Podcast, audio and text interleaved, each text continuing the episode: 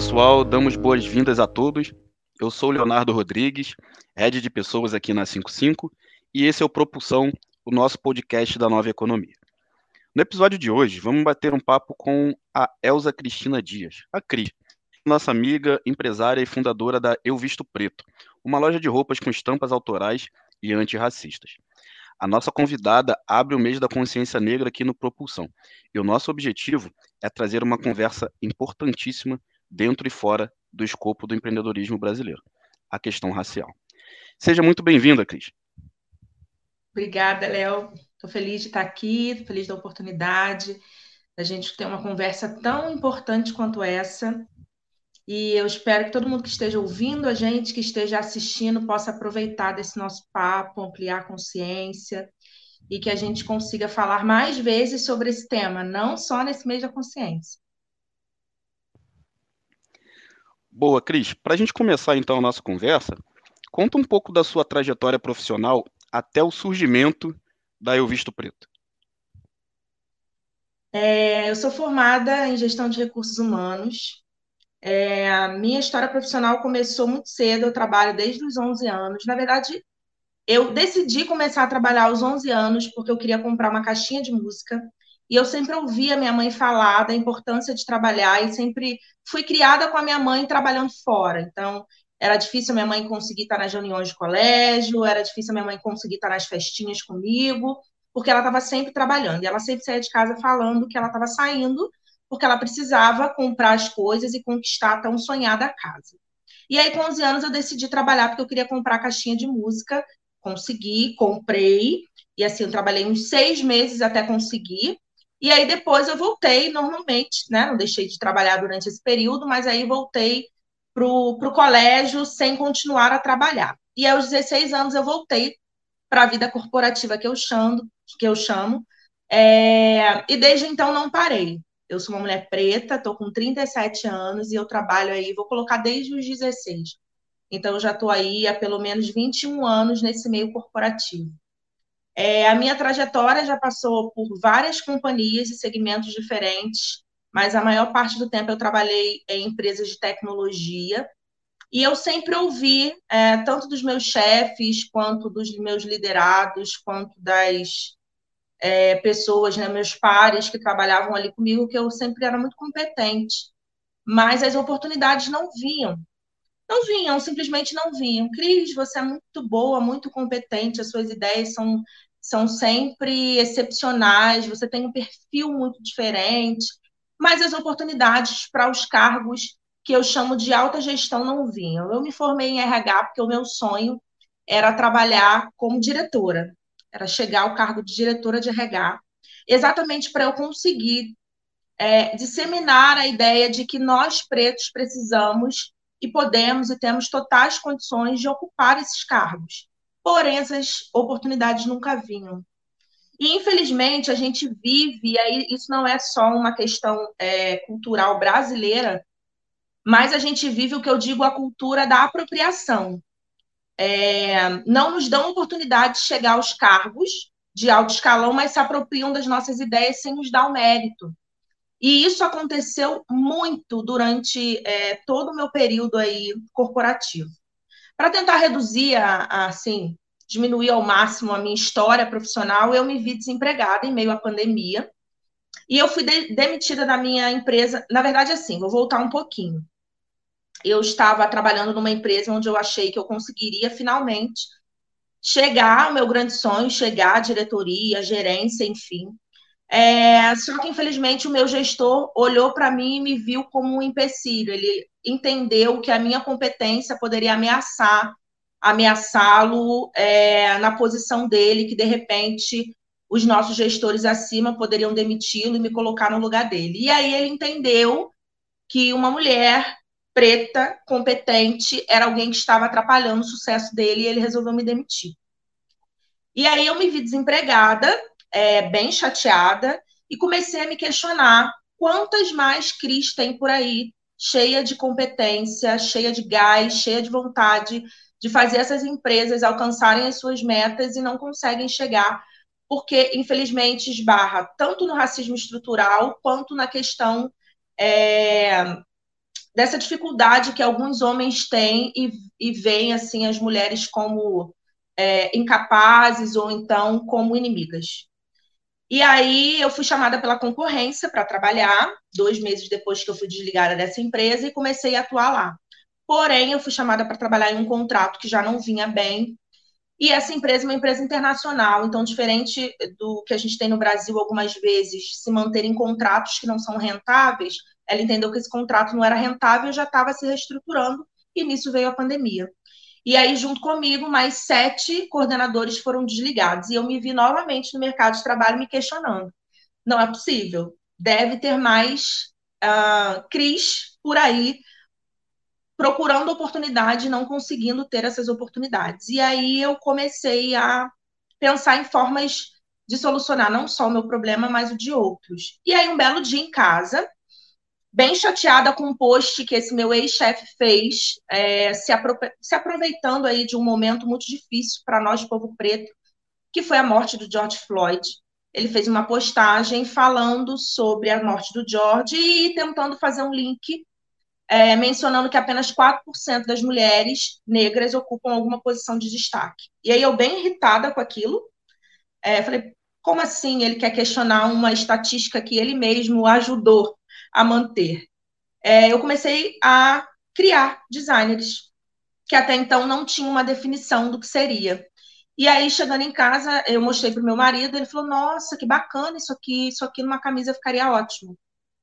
E assim nasceu Eu Visto Preto, desse que eu costumo dizer do meu grito de vivência de mulher preta, desse meu desejo de oportunizar, de criar oportunidades para mim e para outros pretos como eu, eu comecei a colocar para fora essas minhas insatisfações, esses meus gritos que se tornaram estampas e que hoje são as estampas da Eu Visto Preto. E assim começou a história da Eu Visto Preto.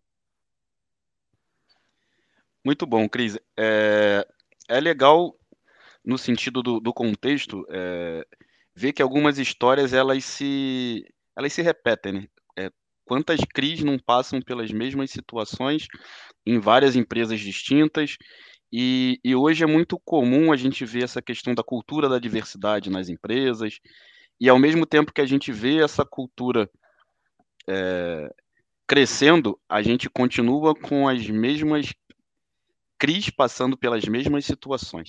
E aí, muito baseado nisso, Cris, fala um, um pouco sobre suas experiências em relação ao, ao que você entende enquanto racismo estrutural, racismo institucional, como é que foi isso no decorrer da, da, da sua trajetória e como você enxerga essa questão é, da cultura da diversidade na, no, nos dias de hoje?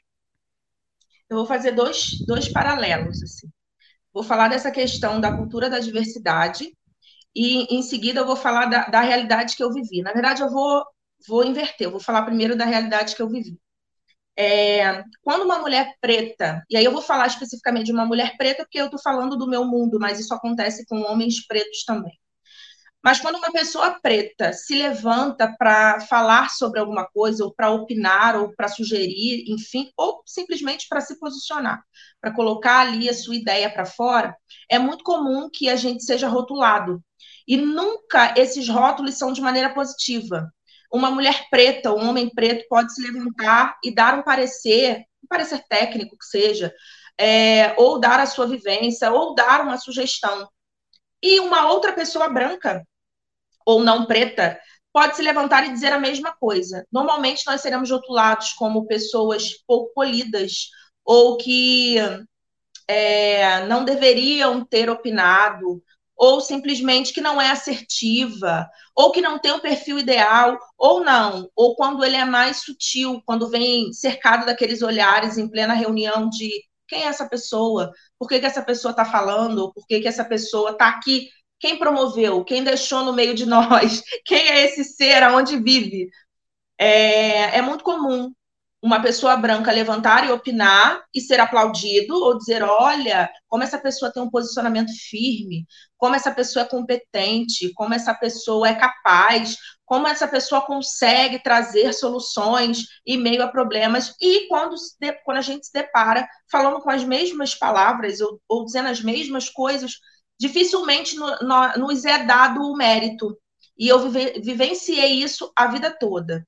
É, e eu lembro, desde criança, eu sempre fui muito questionadora. Eu lembro que existia lá um lápis de cor, e o danado do lápis de cor era chamado de cor da pele. Aula de educação artística. Lápis de cor, cor da pele. E eu sempre questionei, eu levantava o lápis. Professor, esse lápis não é da cor da pele. A minha pele não é dessa cor. Ele é da cor da pele de quem? E normalmente os colegas em volta falavam: ai, para, só você que fala isso, só você que reclama. Não, gente, espera aí é, exerça um raciocínio lógico. Olha a minha pele, olha esse lápis, não é da... esse lápis precisa mudar o nome. Eu sempre fui questionadora. E no meio do trabalho também, se a gente está diante de uma situação de crise, se a gente está diante de uma situação que precisa de uma intervenção, a gente precisa ter um raciocínio crítico, um raciocínio lógico. E trazer essas ideias à tona era, é muito comum as pessoas à volta se incomodarem e nos rotularem da maneira errada. É, e esse tipo de racismo estrutural que está embutido aí, e aí vamos voltar um pouquinho lá na história. A gente foi impedido de estudar, a gente foi impedido de receber terra, e de repente alguém assinou a tal da lei e falou: agora vocês estão liberados para correr atrás do prejuízo. E isso permeia até hoje. E algumas pessoas acham que aí 120, 120 anos é tempo suficiente para que a gente apague essa história e para que tudo esteja bem. Eu costumo dizer que, não sei se alguém já assistiu aquele filme Escape Room, que são né, as salas de, de, de fuga. Eles nos colocam numa sala escura, trancados, sem chave, e fala assim: ó, meritocracia, só depende de vocês para sair dessa sala. Só que simplesmente nos deixam lá, com a sala escura, sem chave, com vários empecilhos, e dizem assim: ó, vocês só não saíram daí porque vocês não quiseram, mas não nos proporcionam de maneira nenhuma possibilidade de chegar. É assim no meio corporativo, que é muito latente em mim por essa minha tentativa de sempre é, ter tentado chegar na posição que eu almejava, e é assim também na nossa vida ao longo dela, pelos caminhos que a gente passa. Voltando ao paralelo que eu ia fazer é, é, em relação, em relação a, ao que a gente vivencia, é assim, é muito complicado a gente falar sobre essa questão que as empresas colocam de diversidade. Porque ela é muito bonita no papel e normalmente a gente coloca, a gente coloca não, a gente observa que são metas, né? Até 2025 nós teremos tantos por cento de, de pessoas pretas, LGBTQIs e, enfim, é, para formar o nosso corpo de diversidade. Mas se a gente observar aquele corpo de diversidade, quantas daquelas pessoas estão em posição, de fato, de mudar a história e de conseguir trazer outros deles para posições que, de fato, podem mudar. Mudar que eu falo é posições que vão ter autonomia, posições que vão ter autoridade, posições que vão poder mudar as estruturas. Quantos diretores pretos hoje a gente conhece das companhias? Quantos CEOs? A gente conhece pretos ou pretas que podem ter um olhar de dizer assim, ó, quantos mais eu vejo iguais a mim? Quantos de mim vão poder chegar? Qual é o caminho para essas pessoas chegarem? Essa diversidade que eles tanto chamam é muito mais para cumprir um papel de opa, eu não quero ser taxado como uma empresa racista. Eu não quero ser taxada como uma empresa homofóbica, gordofóbica. Então a gente coloca aí uns dois ou três aí para pincelar e a gente diz que a gente é diverso. Mas quando a gente fala de pessoas diversas que podem mudar a estrutura, a gente não vê. Olha as fotos da diretoria, a gente tem algumas aí que aparecerão ao longo desse ano. Observa o corpo de gestão, observa os acionistas. Quem tem grana para chegar lá e mudar, para mudar a visão. Então a gente tem que tomar muito cuidado para não cair nesse romance. Eu falo que é um romance. É muito bonito para postar, para estar tá nas páginas. A gente acessa e eu acesso várias páginas empresas, as páginas lindas. Ai, nós somos diversos, nós aqui cumprimos o papel da diversidade. Mas essas pessoas diversas não estão em posições de conseguir mudar as estruturas. Enquanto as empresas não entenderem isso, ou pararem de fingir que de fato querem ser diversas, a gente não vai conseguir avançar. Aí a gente vai para o empreendedorismo. A partir do momento que eu não me vejo, que eu tenho a porta fechada, eu preciso criar formas para que eu viva, para que eu sobreviva e para que eu rompa as estruturas. E essa questão nossa de empreendedorismo preto, ela é desde sempre. É desde quando a gente batalhava para conseguir a nossa carta de alforria e escondia os grãos na nossa cabeça, nas tranças, para que a gente conseguisse, quando chegasse a tal da liberdade, ou quando a gente fugia mesmo, para que quando a gente chegasse lá, a gente conseguisse começar a plantar, para começar a colher, para começar a comer, para começar a empreender. Então, isso vem desde sempre. Não vamos cair nessa ilusão do romantismo que muitas empresas colocam. Existem empresas mais sérias? Existem, mas elas ainda estão nessa ilusão de que se eu colocar meia dúzia de pessoas pretas, de indígenas, de pessoas LGBTQI, elas vão estar cumprindo um papel social, só serve para foto. Mas quando a gente fala de mudança de estrutura, não muda absolutamente nada.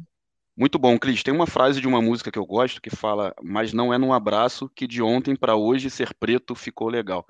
Que é bem o que você falou. A gente tem essa raiz, essa origem onde é, simplesmente colocaram o, o povo preto é, marginalizado, e isso tem é, consequências até hoje. E, e, baseado nisso, você falou no, na sua apresentação, né, como você teve a ideia da criação da marca a partir da, das suas, dos seus desenhos, e esse é o seu grito. Fala para gente que grito é esse, o quanto esse grito está sendo importante para você, para os seus clientes, e para empreendedores que, mesmo que ainda não tenham uma marca, estejam pensando em criar e podem se espelhar no seu trabalho, por exemplo, ou empreendedores que já têm um negócio e que, te ouvindo, podem ter aí uma palavra é, onde possam se espelhar também no seu trabalho. Então, de forma geral, a importância do seu grito para você, para clientes e para empreendedores. Esse meu grito é, me fez enxergar que existem N possibilidades além do que a gente é acostumado desde que a gente cresce, que só existe vida corporativa. Porque isso também tem a ver com a questão da estrutura que a gente vivencia. É, a gente no colégio, a gente não é ensinado sobre orientação financeira, a gente não é ensinado que existem outros caminhos, a gente é orientado que a gente vai fazer uma faculdade e você vai procurar um emprego em uma empresa. E que ser bem sucedido profissionalmente é conseguir avançar naquela empresa. E a partir do momento que eu crio o visto preto, eu começo a olhar para mim e falar: ah, caramba, por que você não pensou nisso há mais tempo?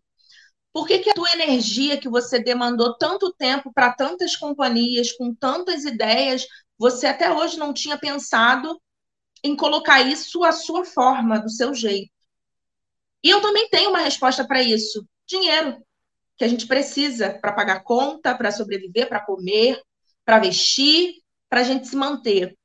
A vida de empreendedor não é fácil e no Brasil isso se tornou quase que um, ato heróico. Porque você precisa, é, ao mesmo tempo, estar tá dentro de rede social, que virou boom com a pandemia, tentando demonstrar algum tipo de conquista e felicidade quando na verdade você está numa busca árdua para conseguir se manter, para manter suas contas e ao mesmo tempo para não desanimar do seu sonho de fazer alguma coisa muito mais é, não só para você, mas para os seus, que é o caso da minha marca. É, então, para as pessoas que estão me ouvindo, que têm esse desejo, ah, eu tenho uma ideia aqui que está na gaveta, ou não, eu comecei, mas eu não sei bem se eu sigo, eu tenho a te dizer que é um caminho árduo, difícil, é compensador, é, porque você está colocando as energias naquilo que você acredita e você está fazendo o seu sonho girar.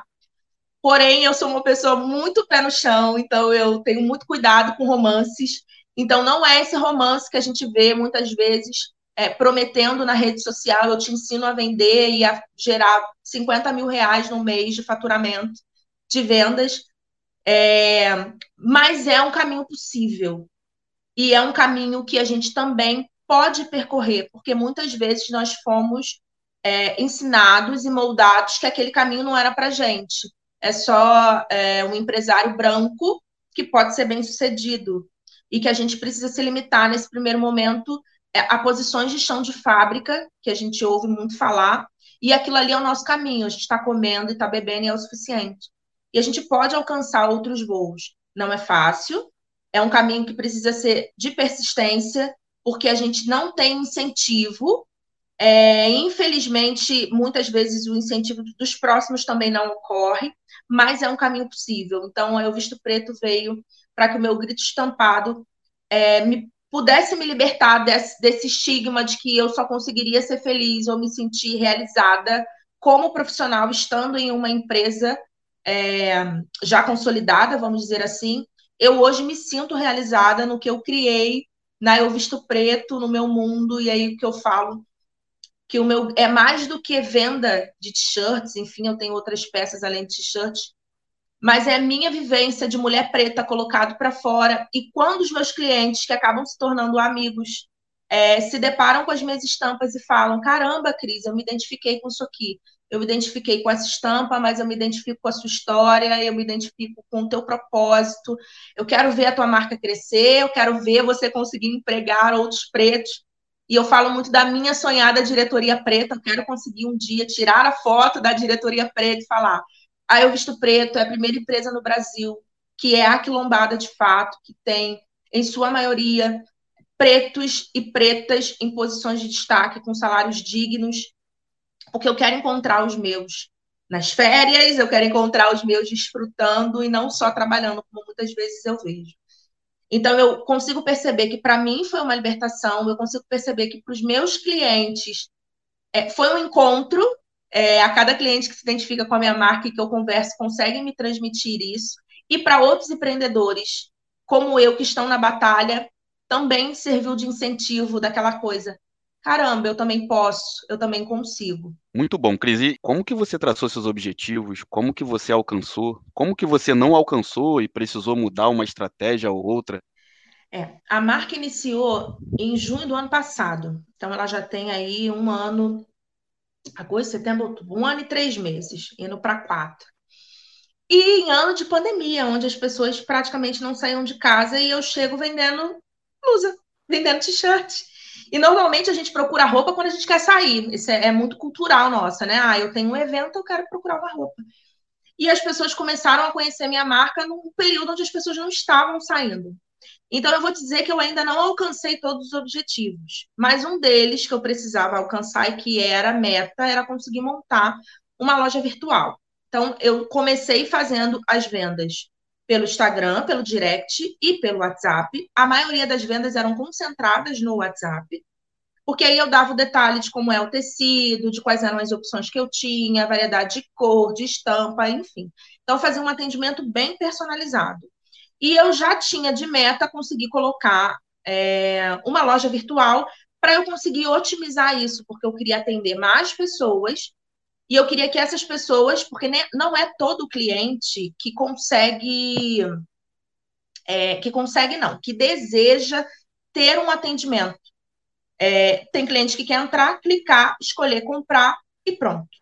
Então, para esses clientes, eu também queria conseguir trazer um atendimento. Então, uma das metas era criar a, a loja virtual. E aí eu consegui. Tem três meses que eu consegui criar, então, assim, um ano depois da marca que eu consegui criar, e aí agora que eu estou fazendo a divulgação, porque como sou eu que faço toda, todas as, a, a, as os setores da empresa, vocês já viram aqueles memes do, do Rios, de empreendedor sou eu, a pessoa que trata com cliente sou eu, atendimento ao cliente, marketing sou eu, aí designer sou eu, enfim, tudo sou eu. Então, eu fui colocando é, as coisas lá dentro do site, da loja virtual, no caso, aos poucos, e agora disparei. Tem dias que eu disparei e as vendas já estão funcionando por lá. Eu ainda presto um atendimento personalizado? Sim, mas hoje a maioria das vendas estão sendo por lá. É, essa é uma das metas que eu queria, mas eu tenho N outras metas, como a principal delas. E aí eu vou falar um pouquinho dos três pilares que eu acabei não falando, que é o primeiro pilar é o visto preto, é ampliar a consciência de quem vê as minhas estampas. Então, eu quero que as pessoas, quando olhem uma estampa da Visto Preto, parem para raciocinar sobre aquela estampa e sobre o que aquilo quer dizer e sobre a necessidade, no caso de pessoas não pretas, de criarem práticas antirracistas. E no caso de pessoas pretas, eu tenho o meu segundo pilar, que é empoderar quem veste. Então, quando a pessoa veste uma t-shirt de Visto Preto, eu quero que aquela pessoa lembre-se da sua ancestralidade, da sua potência, daquilo que a gente tem de melhor, quebra esse estigma que foi colocado para a gente durante muito tempo, é de que nós precisamos estar à margem, ou de que esse é o nosso destino pronto, de que nós somos, não somos capazes, não somos competentes, e por aí vai. E o último pilar é oportunizar, que eu falo, que é criar oportunidades para o povo preto. Então, não tem como falar de meta, não tem como falar de objetivos sem falar sobre esse meu, esse meu pilar que é tão forte, que é essa questão de oportunizar. Hoje, o Visto Preto funciona como meu meio de sobrevivência. Eu vivo das vendas que eu faço, dos clientes que compram da minha marca. E eu quero que isso se expanda, eu quero conseguir ampliar isso para outros pretos. Eu quero conseguir contratar pessoas para que estejam na contabilidade, para que estejam no design, para que, enfim, tantas áreas que a gente pode conseguir colocar. Mas dentro desse um ano e meio, o meu primeiro objetivo, que era um objetivo que tem custo financeiro de conseguir colocar um, uma loja virtual, eu consegui alcançar. Então, posso dizer que eu estou no caminho certo. Tem um ar do caminho aí pela frente, mas eu tenho conseguido conquistar e eu tenho conseguido estar feliz com aquilo que eu estou conquistando. Muito bom, Cris. A, a Eu Visto Preto, ela não, não é só um e-commerce, né? Ela acaba sendo é, uma empresa que tem uma visão de, de ampliar consciência, de ampliar o social, que talvez vá muito além só da questão é, monetária. E além disso, você começou, como falou, no ano de pandemia, que as pessoas compram roupa para sair, na pandemia provavelmente é, teve essa queda. Fala um pouco mais desse desafio, de como foi buscar clientes. Você falou que começou no WhatsApp e tudo mais, e hoje você está cada vez é, crescendo mais. Mas fala para gente desse desafio de, de chegar nessas pessoas para verem a sua marca é, no início da pandemia e, e como que como que as ações que você teve nessa questão social você precisou captar esses clientes como que foi o impacto que esses clientes tiveram ao receber a sua marca, mesmo num período de pandemia, e quererem, caramba, eu quero comprar dessa marca porque ela me impacta de, de tal maneira? É, eu acho que uma das, da, das primeiras coisas que eu consegui observar era é, a reação das pessoas quando eu me apresentava. Como é que hoje eu estou com um pouco mais de 4.500 seguidores reais, e aí a gente está falando de pessoas que, que sabem quem sou eu e que eu existo, vamos dizer assim. Não foram pessoas que foram compradas, enfim, nada disso. Como é que eu fazia é, para que a minha marca começasse a ser conhecida? Eu ia no direct, principalmente de pessoas pretas, e contava a minha história. Oi, eu sou Cris Dias, mulher preta, sou empreendedora, criei essa marca. O meu objetivo com essa marca é, aí falava dos meus três objetivos, ampliar a consciência, empoderar, é criar oportunidade o povo preto. Se você se identifica com esses pilares, é, pô, me dá uma, me, me ajuda aí, segue lá no Instagram. E assim eu comecei. Comecei ganhando seguidores. Como eu fui ganhando clientes? Meus primeiros clientes foram amigos. No meu primeiro mês, eu vendi 37 t-shirts para amigos. Eu comecei é, terceirizando. Eu criava o designer, designer mandava para uma estamparia, e aí a estamparia é, estampava, eu ia lá, retirava, embalava e entregava. Só que a qualidade das estampas não estavam do meu agrado. E aí eu falei, não, isso aqui não está bacana. Isso aqui não é o que eu quero apresentar para o meu cliente. Eu preciso comprar as minhas máquinas, eu preciso eu mesma fazer. E assim eu fiz. No primeiro mês eu vendi 37 t-shirts para amigos, então eram pessoas que trabalhavam comigo, eram os meus amigos pessoais que eu comecei a apresentar as minhas estampas e falaram: "Cris, eu acredito no teu propósito. Eu acredito na tua marca. Me dá aí uma, duas, três camisas" e assim eu comecei.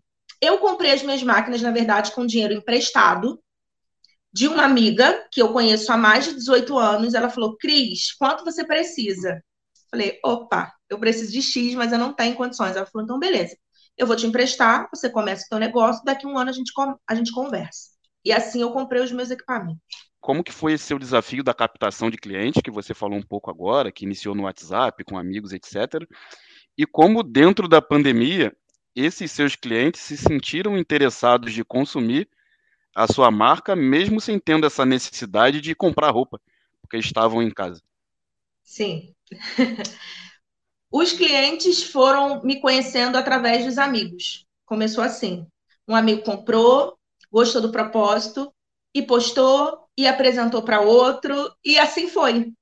Eu costumo dizer que todos os clientes que eu tenho foram pessoas apresentadas por amigos em sua maioria. Outros clientes acabaram vindo a me conhecer por conta de Instagram, porque eu fiz alguma promoção, uh, ou porque eu fui lá e angariei mesmo, fui lá, mandei minha, minha marca, me apresentei, outros por artistas. É, como, por exemplo, eu tenho clientes que vieram através de uma publicação que o Pérez fez para mim, eu tenho clientes que vieram através da Ive Pisotti, eu tenho clientes que vieram através de celebridades que também é, me viram como uma pessoa preta em busca de alguma coisa é, diferente do que tem se visto hoje em dia. Primeiro, você falar que uma mulher preta criou uma marca e que ela mesma cria um design e que ela mesma estampa, e eu trabalho com diversos tipos de estampas, já é um diferencial, porque normalmente a gente vê uma loja que vende blusas, enfim, estampadas, mas ninguém sabe quem cria, ninguém sabe quem estampa, ninguém sabe de onde veio as ideias. Então, isso já atraiu, atraiu a atenção das pessoas. E, além disso, as pessoas viram através de outros amigos. Opa, alguém comprou, falou que é bacana, é meu amigo, me indicou, eu vou lá e vou comprar também. Então, mesmo não tendo a necessidade, mesmo não estando saindo, as pessoas se identificaram com a minha história. As pessoas se identificaram com o meu propósito. Elas conseguiram observar além da peça, e é por isso que eu falo que é além de vender t-shirt. É o meu propósito de vida, é o propósito do porquê a marca nasceu, o oportunizar para pessoas pretas que, como eu, e mais do que isso também, eu não posso deixar de falar, de pessoas brancas que de fato é, se sensibilizam com a causa e que falam assim: uma das práticas antirracistas que eu quero praticar é comprar, é consumir de pessoas pretas. Então, eu, eu compro do teu propósito, eu compro porque eu entendo o que você está falando, eu quero te ouvir mais, eu quero que a tua iniciativa surta efeito maior na sociedade, então eu vou te apoiar com a minha ajuda financeira. Eu também tenho muitas pessoas brancas que compram da minha marca porque querem, como prática antirracista, comprar de pessoas pretas, para nos ajudar a quebrar esse estigma e nos ajudar a chegar nas posições de destaque. Então, é mais do que comprar uma peça para mostrar para as pessoas, é comprar um propósito. Então, os clientes que compram de mim compram cientes desse propósito. Eu tenho clientes que me procuram, porque, Cris, ah, eu tenho cliente que me procura todo mês. Cris, esse mês eu quero comprar, não sei ainda, vou escolher. E aí, não, não é porque quer comprar, porque quer sair. É porque reconhece o meu propósito quer me ajudar a alcançar esse propósito. E é bem isso. Isso é muito satisfatório para mim. Tem questão financeira incluída? Claro. Eu não consigo oportunizar, eu não consigo contratar, eu não consigo pagar salário digno sem renda. Você tem condições, sem ter condições financeiras. Mas o propósito é muito maior. E os meus clientes vêm através dos propósitos que eles conseguem observar em mim, nos meus valores pessoais e na minha marca. Cris, nós estamos começando o mês de novembro e sempre que falamos de novembro tem dois assuntos que são muito latentes. Black Friday. É, hoje a gente fala Black November, Black Friday, enfim, cada empresa assume é, o seu estilo de promoções, vamos chamar assim. E o mês da consciência negra. Em alguns lugares a gente tem o feriado, em alguns lugares não tem, enfim. Mas são dois assuntos que estão muito latentes. Quais as dicas que você dá também para a consciência negra para outros empreendedores? Falando sobre Black Friday, é, a gente fica esperando esse dia para comprar N coisas, mas falando de empreendedor, é um período que a gente até tenta, mas a gente não consegue ainda ter um preço agressivo como é, umas empresas já consolidadas têm. É, eu falando da O Visto Preto, eu estou aí há um ano e quatro meses, então eu comecei em julho do ano passado, quando chegou em dezembro as coisas já aumentaram e eu não repassei. E agora, em outubro, as coisas já aumentaram de novo e eu também não repassei. E eu estou falando da minha realidade. Mas eu sei que tem outros empreendedores que também vivem essa dificuldade. Uma empreendedora de doce hoje é quase impossível ela não repassar o preço do doce, porque uma lata de leite condensado está um absurdo e aquele ali é a matéria-prima dela. Então, quando a gente fala de Black Friday, é claro que a gente tem a gente tem que tentar, ao mínimo, conseguir trazer algum tipo de benefício, que não necessariamente um desconto absurdo. Então, assim, eu vou lançar, no ano passado eu lancei uma promoção, e esse ano eu vou lançar também. Só que aí fazendo bem uma, um, uma espécie de paralelo ao Black Friday. Eu vou lançar peças brancas em promoção. Todas as peças brancas vão estar em promoção, então já aviso para vocês aí em primeira mão, porque eu quero mesmo chamar a atenção dessa questão do black, é, da promoção, do preto, enfim. Mas eu, por exemplo, não vou conseguir chegar a um preço de 50% no valor da peça, porque a gente tem um custo alto de produção. O pequeno ele tem um custo alto de produção, porque a gente não consegue comprar em grande escala. Enfim, tem essas, essas questões. É, você me perguntou, perguntou também sobre a questão do mês da consciência negra. O mês de novembro é um mês de muita importância para nós, população preta, onde gente, eu falo que a gente consegue engrossar o grito mas também é um mês, como algumas pessoas têm chamado, da paciência negra, porque a gente se depara sempre com aquelas coisas de que, ah, gente, somos todos iguais, né? A meritocracia, e somos todos humanos, vamos pensar em consciência humana, que é sempre uma forma de querer reduzir, limitar o nosso grito, diminuir a importância dessa data, diminuir, diminuir a importância daquilo que a gente já conquistou. Então, assim, a ideia é, que eu sugiro para essas pessoas é que antes delas se colocarem dessa forma, porque a maioria delas se julgam antirracistas, né? Ou não racistas. Não, eu não sou racista, e aqueles clichês do amigo preto, não sei quem é preto, meu avô é preto, meu sangue é preto, o meu cabelo não é nem tão liso assim, para que essas pessoas parem de questionar e passem a nos ouvir, para aprender, para entender. É, no meu visto preto, eu vou lançar a partir da terceira semana alguns símbolos de África e dando significados dos símbolos de África, muito para nos lembrar a memória, muito para nos trazer a memória o conhecimento dos ensinamentos de África e do porquê. Porque nós temos uma história, nossa história não começa no Brasil, a nossa história não começa no racismo, a nossa história não começa na escravidão, muito para nos lembrar. Então, a ideia do visto preto, a minha ideia é sempre ampliar consciência. Tudo que eu puder trazer para que as pessoas ampliem a consciência, consigam é, entender e observar as nossas falas, e entender o porquê que existe esse dia, eu vou fazer. Então, a partir da terceira semana, eu entro com uma coleção é, com os símbolos de África, trazendo as informações dos símbolos de África, mas muito para nos lembrar.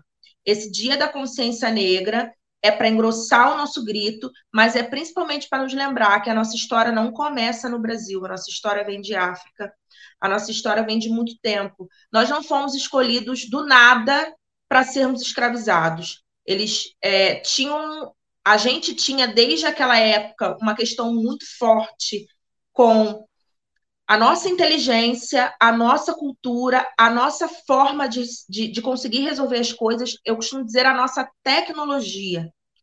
É, foram nos observar em África para entender como a gente trabalhava e falaram: caramba, esse pessoal aí é o que a gente precisa no Brasil para a gente conseguir alavancar, porque eles têm força, eles têm inteligência, mas a gente não precisa dizer isso para eles. A gente vai fingir que eles não têm. A gente vai dominar criando uma raça como raça superior, e aí vem a criação do racismo, porque até então nós éramos povos. Nós éramos povos com tradições diferentes, nós éramos povos, cada um com a sua cultura, e aí foi determinado que, por uma questão mesmo de arrogância, de, de, de dinheiro, de grana, de peraí, vamos definir raça. A gente vai definir aqui que o branco é uma raça superior. Quem não for branco, quem não for cristão, quem não servir a esse Deus que a gente também entende que é branco, que a gente também pincela como branco, não nos serve. Então, para essas pessoas que acham e que todo mês vem com aquelas frasezinhas e aí com aqueles trechos de Morgan Freeman e por aí vai, que essas pessoas parem com isso e passem a nos ouvir para entender da nossa importância, porque a gente já não tem paciência. Eu não tenho paciência mais para explicar o Dia da Consciência Negra, eu já não fico mais tocando nesse assunto, eu já não fico mais batendo na pauta. Tem aí Google, pesquisem aí, deem uma olhada. A gente já passou dessa fase de ficar toda hora tendo que falar a mesma coisa.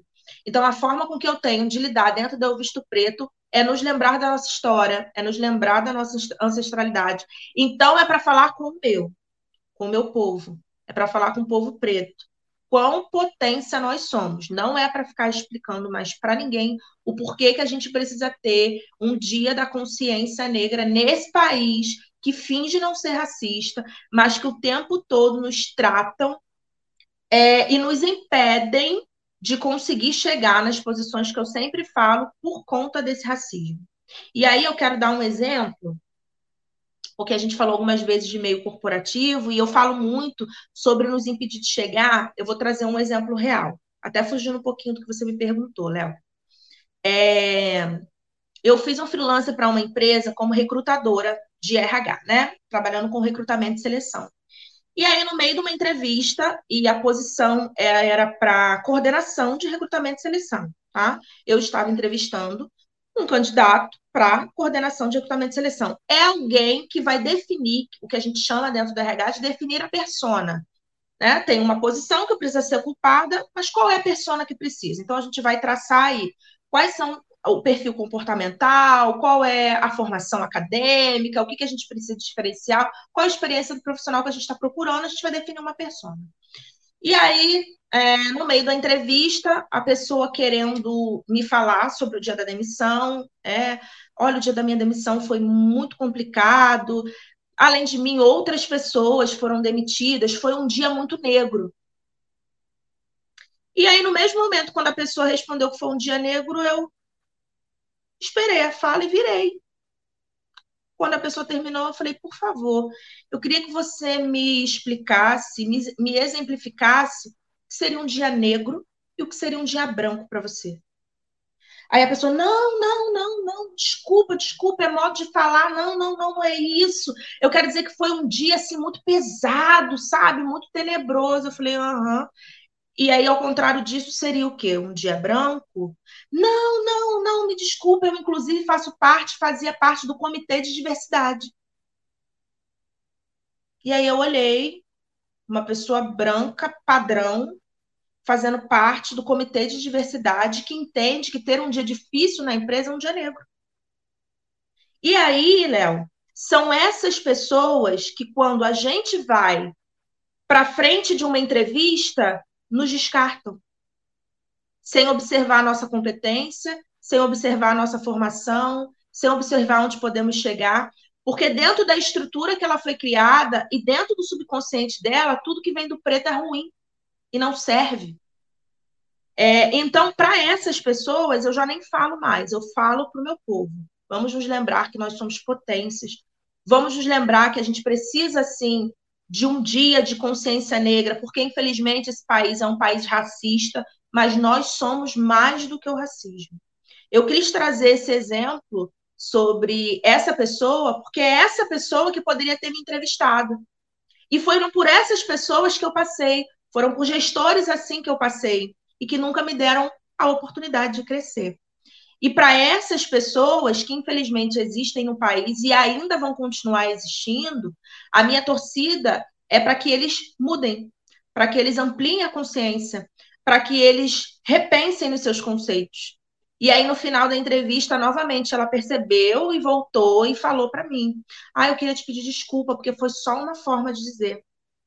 Eu falei para ela: Você precisa observar a sua forma de dizer, porque a sua forma de dizer exemplifica as suas ações.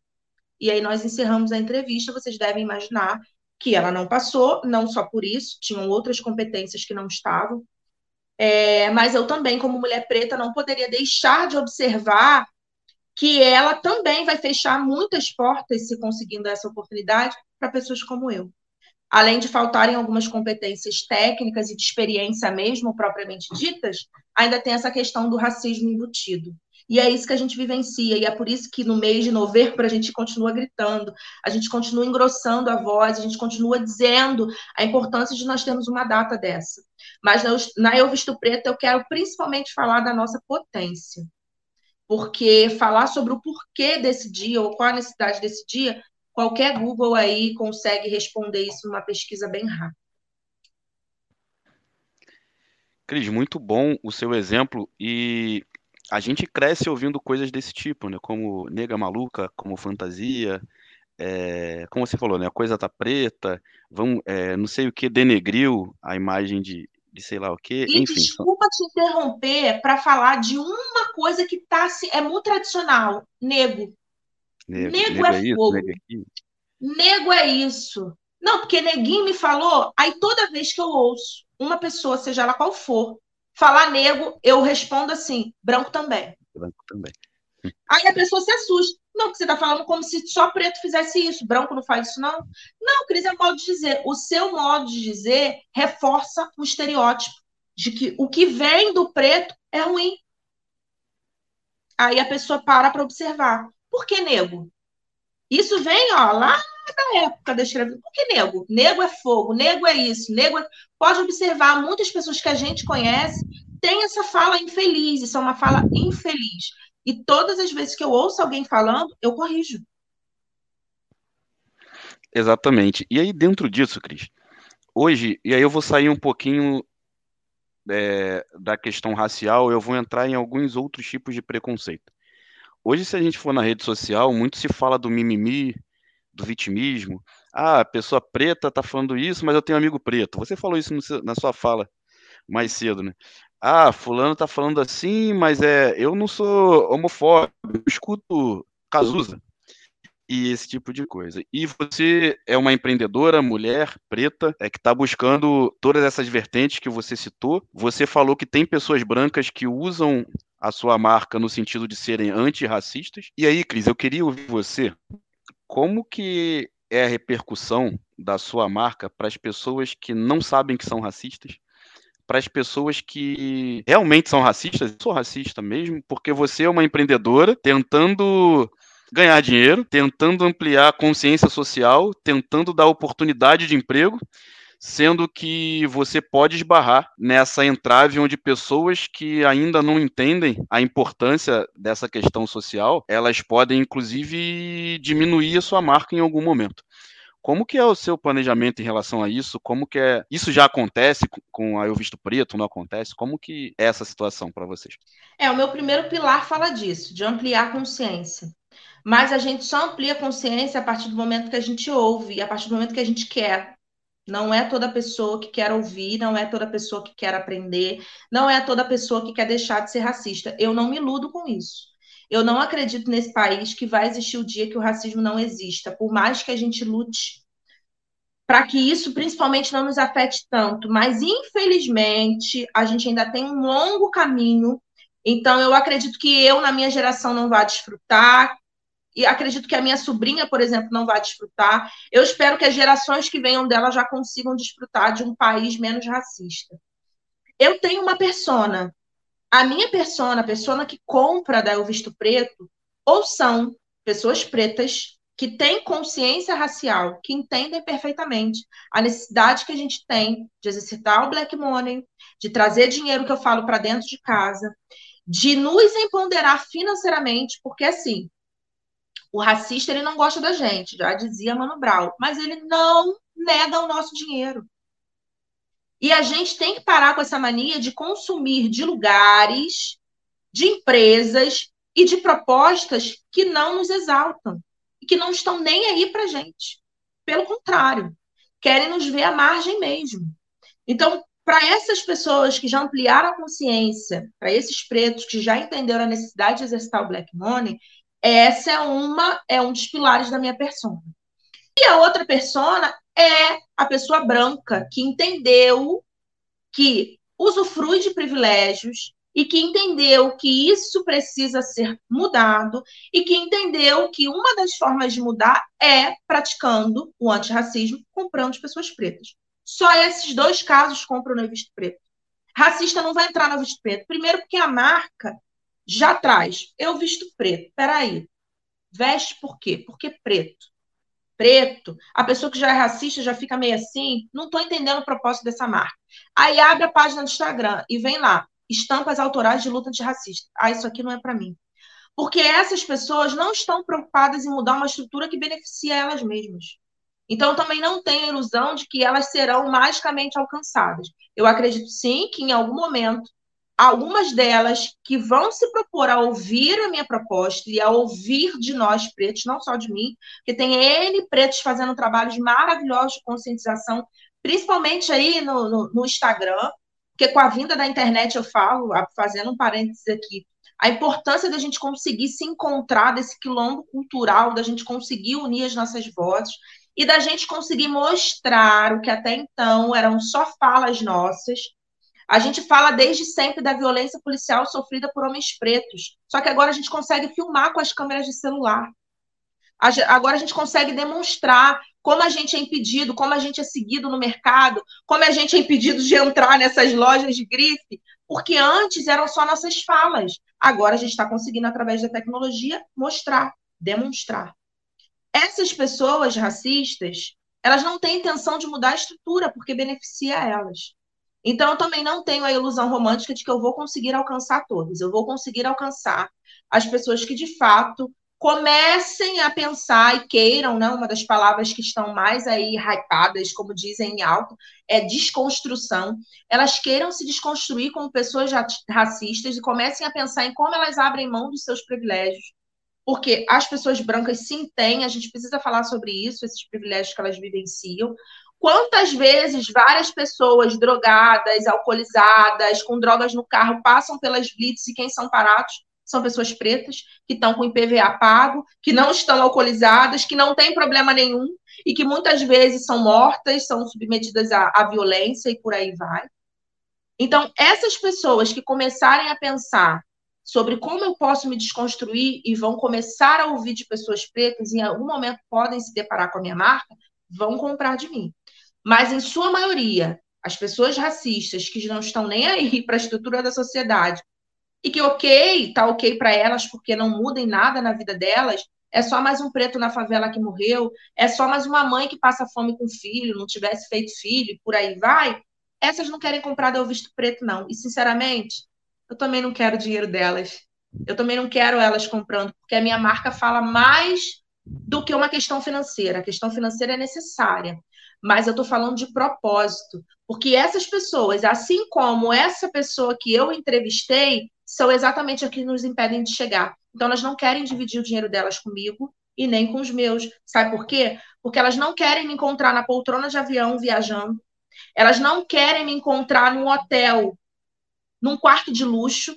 Elas querem que eu continue limpando, que eu continue lavando, que eu continue usando, ou melhor, sendo usada, que eu continue sendo a babá dos filhos dela. Então, elas não querem mudar. Você acha que elas vão dar dinheiro para uma empreendedora que tem a ousadia de dizer que quer tornar a empresa mais aquilombada do país com uma diretoria toda preta? Você acha que uma pessoa racista vê uma foto de sete, oito diretores pretos não vai surtar? Com certeza vai. Então, esse tipo de pessoa não me interessa para minha marca. Muito bom, Cris. E você falou sobre o Black Money e também falou sobre nem tudo ser fins lucrativos. E aí, baseado nisso, eu queria ouvir um pouquinho mais de você sobre o, o, o próprio Black Money e também queria ouvir de você sobre o coletivo Aquilombei, que, que é uma organização também sem fins lucrativos, e aí são duas propostas é, antagônicas, né? E aí, dentro disso também, é, pegando mais o gancho do Black Money, como é que você enxerga hoje a romantização da pobreza, da meritocracia e afins, pegando esse gancho da nossa origem é, do racismo que você falou durante toda a nossa conversa. Só romantiza quem não vive, né? Só romantiza a pobreza quem não vive. Em certa conversa, uma vez com uma pessoa, a pessoa me falou que entendia muito bem as questões raciais, porque saiu do país para ajudar no Haiti pessoas pretas e necessitadas. E eu falei, nossa, que privilégio seu saber que você vai sair do seu país, as pessoas da sua família vão continuar comendo, bebendo, vestindo, tendo onde morar, tendo como se virar para fazer uma coisa tão nobre, né? Porque a gente não tem esse privilégio. Se hoje eu deixo a minha casa, como é que as pessoas que vivem na minha casa vão sobreviver? Então, assim, é muito difícil essa questão dessa, dessa romantização. Eu questiono muito eu questiono demais essas questões. Léo, deixa eu te falar uma coisa. Você me perguntou alguma coisa no final, eu comecei. Você me perguntou alguma coisa no final que eu queria que você repetisse. Tá, do Black Money. Black é, Money, tá. Da romantização da, da pobreza, da meritocracia, que você falou. Okay. E do coletivo Aquilombem, que é uma organização ah. que é antagônica ao Black Money. O Black Money, como eu já tinha falado há algum, algum tempinho aqui, é essa questão da gente começar a exercitar em fazer o dinheiro circular mais tempo entre nós, para que a gente de fato consiga chegar às posições de destaque. Então, assim, é ter a consciência que quando eu vou numa loja, por exemplo, e compro numa loja famosíssima, né, de camisas, enfim, camisas bacanas, divertidas, eu estou enriquecendo quem? Quem está usufruindo desse valor? Quem que está conseguindo estar em, nos melhores restaurantes, vamos dizer assim? Quem consegue viajar? Quem consegue usufruir tempo de qualidade com a sua família? É começar a pensar nisso. Que enquanto a gente está alimentando esse sistema, nós continuamos à margem. Essa é uma questão do black money muito forte, ter a consciência de fazer o dinheiro circular entre nós.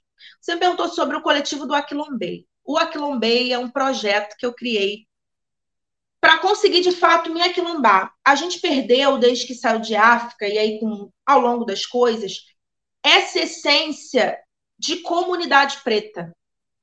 Em África, se um come, todos comem. A gente não tem muito isso aqui no Brasil. A gente foi criado numa estrutura de cada um por si, Deus por todos. Então, resgatar empreendedores como eu, pretos, que muitas vezes são invisibilizados, e que tem muita dificuldade de conseguir mostrar o seu trabalho, muitas vezes não sabem chegar no Instagram, enfim, Instagram como exemplo de rede social, mas que não sabem nem por onde começar e conseguir ter uma rede de apoio, porque o Aquilombê é isso.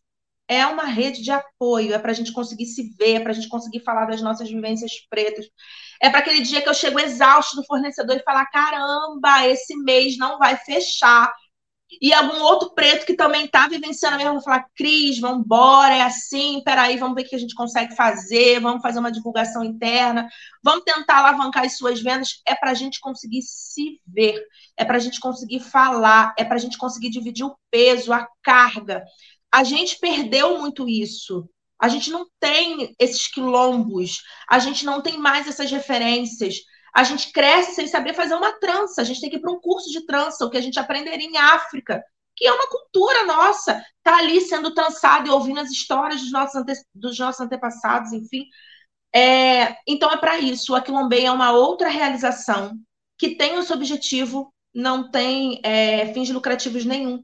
É simplesmente para a gente se ver, para a gente se encontrar, para a gente desabafar, para a gente se fortalecer. Então, é uma rede de negócios pretos que tem o objetivo de se fortalecer enquanto comunidade preta, para que também a gente exerça o black money ali dentro, então um indica o outro, um compra do outro, mas que também a gente consiga fazer as divulgações e consiga se potencializar e volte aquele espírito de África, todos crescendo juntos, para que todo mundo consiga o seu lugar, para que todo mundo consiga a sua qualidade de vida, para que todo mundo consiga empreender, viver do seu empreendimento e gerar outras possibilidades para outras pessoas pretas como nós. O objetivo é esse. Respondi as três: Black Money, Aquilombei, teve mais alguma? Romantização de pobreza também, você falou. A romantização da bom. pobreza é uma questão muito complexa. Se a gente for falar, não sei se vocês viram, mas deve ter o quê? Uns 25 dias, não tem 30, que saiu uma reportagem falando o aumento dos atendimentos nos prontos-socorros, nos hospitais, de pessoas queimadas.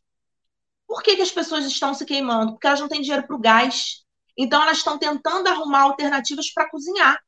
Então, elas usam querosene, então, elas botam numa latinha, então, elas tentam, é, é, como antigamente era feito, coletar lenha. Elas estão pensando em formas de comer. Gente, e aí, uma das reportagens estava lá falando: vencendo a pandemia, dona de casa, cozinha lenha, ainda diz que o sabor é diferente. Gente, que isso? Quem quer depois de um dia terrível? Quantas dessas pessoas não vendem bala no sinal? Quantas dessas pessoas não trabalham em pé o dia todo? E aí, no final do dia, quem quer catar lenha para querosene, para se queimar para cozinhar, não existe. E a mídia romantiza, como se tivesse tudo bem, como se uma cartela de ovos a 20 reais estivesse ok, como se o preço da gasolina a 8 já, porque já bateu, 7,95, tivesse tudo bem, e, e, e, as matérias de jornal colocam como se estivesse tudo ok, como se estivesse perfeito, e como se, na verdade, isso não fosse um problema que pudesse ser resolvido pelos governantes. É, que não pudesse ser amenizado, que não pudesse ser melhorado. A gente tem aí uma das é, das, das iniciativas governamentais que eram um auxílio que foi será substituído, será substituído, mas já foi cortado o auxílio anterior, mas ainda não se sabe como se cadastrar, quem vai receber, quando vai receber, quanto vai receber. Então, assim, pessoas que contavam em conseguir ter, não vou dizer nem o básico, tá? Menos do que o básico, porque hoje com 400 reais você não faz mais uma cesta básica. É, as pessoas não sabem como vão receber. E as notícias que você vê no jornal, e muita gente romantizando, ah, é assim mesmo, vamos fazer um ministro dizendo que a gente come demais e que a gente precisa diminuir, que a quantidade de sobras daria para alimentar muita gente. Que isso, que absurdo que a gente vive. Quem está é, tentando normalizar ou romantizando não está vivenciando. Não está indo dormir com a barriga roncando. Não está saindo todos os dias de manhã e voltando para casa e vendo seus filhos passar fome. Então, assim, é, é, não tem nem muito mais o que falar sobre isso. A gente, de fato, como brasileiro, precisa é, falar menos e tentar agir um pouco mais. E a gente só vai conseguir mudar mesmo nas urnas. A gente precisa pensar nisso. A gente está aí já já em ano de eleição, a gente precisa pensar, parar de romantizar que todos os problemas que aconteceram foram em decorrência da pandemia. Tiveram um peso muito grande, sim, porém ações poderiam ter sido feitas se a gente tivesse, de fato, governantes que estivessem pensando na população e não simplesmente em limpar a sua própria barra ou em acusar candidatos anteriores de todos os problemas da face da terra. É, não existe mais espaço para romantizar. É, Betinho já diria, né? Quem tem fome tem pressa. E as pessoas estão com fome e sem saber quando vão comer. Não há como romantizar a pobreza. Muito bom, Cris. Antes da gente chegar no fim, no, nos nossos podcasts a gente faz um, um bate-pronto sobre alguns gostos pessoais e algumas influências. A gente pode fazer? Pode. então vamos lá, me fala um livro, Cris. Um livro, Racismo Estrutural, do Silva Almeida. É extremamente necessário essa leitura. Um filme. Um filme. Eu vou, eu vou te dizer do mais recente. Dois Estranhos. Dois Estranhos é a história de um homem preto que é morto em todas as circunstâncias, mesmo não tendo feito nada. Esse filme é muito importante que a galera preta assista, mas principalmente que a galera branca, que quer se desconstruir, entender como o sistema racista funciona quando olha para um homem preto na rua. Um artista, uma banda, uma música? Um artista. Olha, eu, eu, eu, diria mais de um. Eu sou apaixonada no Péricles, mas eu não tenho como não falar de Djavan e da sua poesia. Então, nesse momento, eu vou falar de Djavan.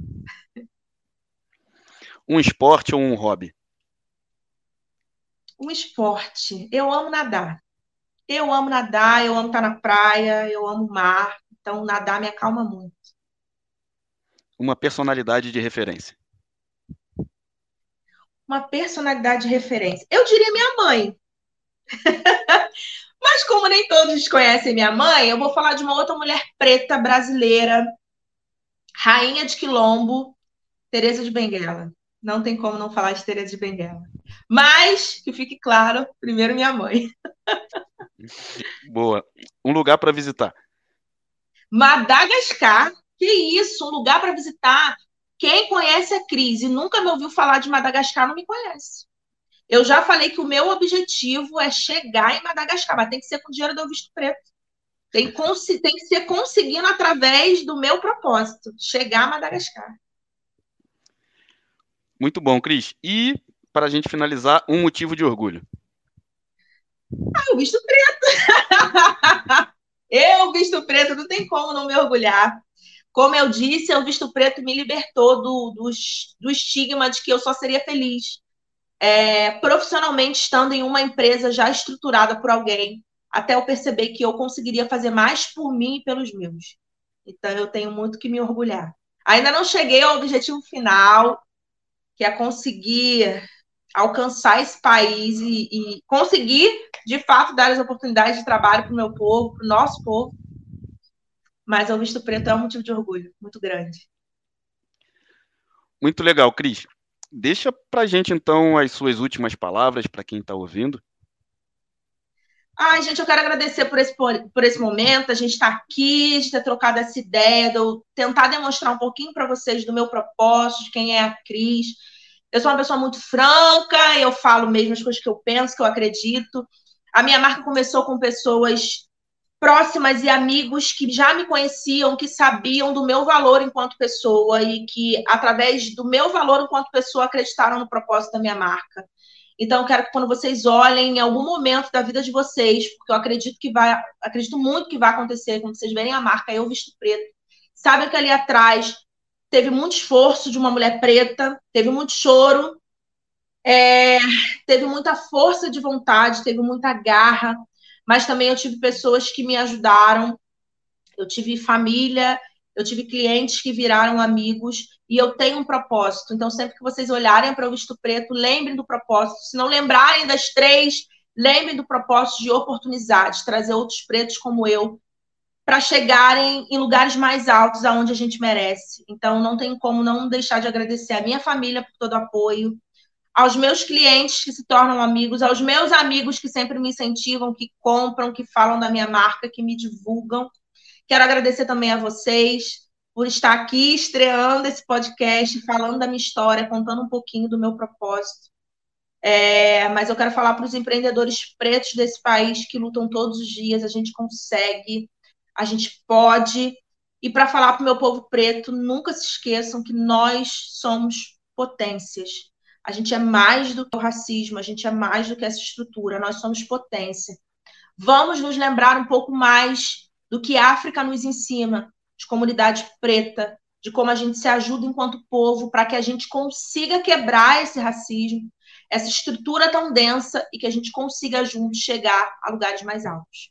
É isso, Léo. Muito obrigada, estou muito feliz. Muito bom, Cris. Foi muito bom mesmo esse papo. Te agradeço bastante enquanto pessoa que se disponibilizou a vir falar de empreendedorismo consciente, do black money, da consciência negra. Agradeço por compartilhar o seu grito comigo.